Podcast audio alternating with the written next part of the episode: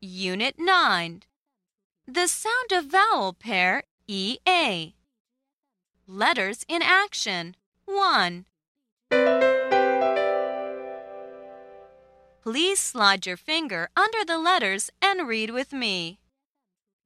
E, E, E, D, Id, E, T, Eat, E, Eek, E, O, Eel, E, mm. M, Eam, E, N, een, E, P, eep.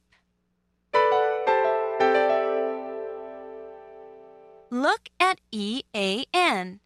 Say een and read with me. Een, sheen, bean, eat, meat. Now you do the echo. Een, Jean, Jean, bean, bean, eat, meat. meat,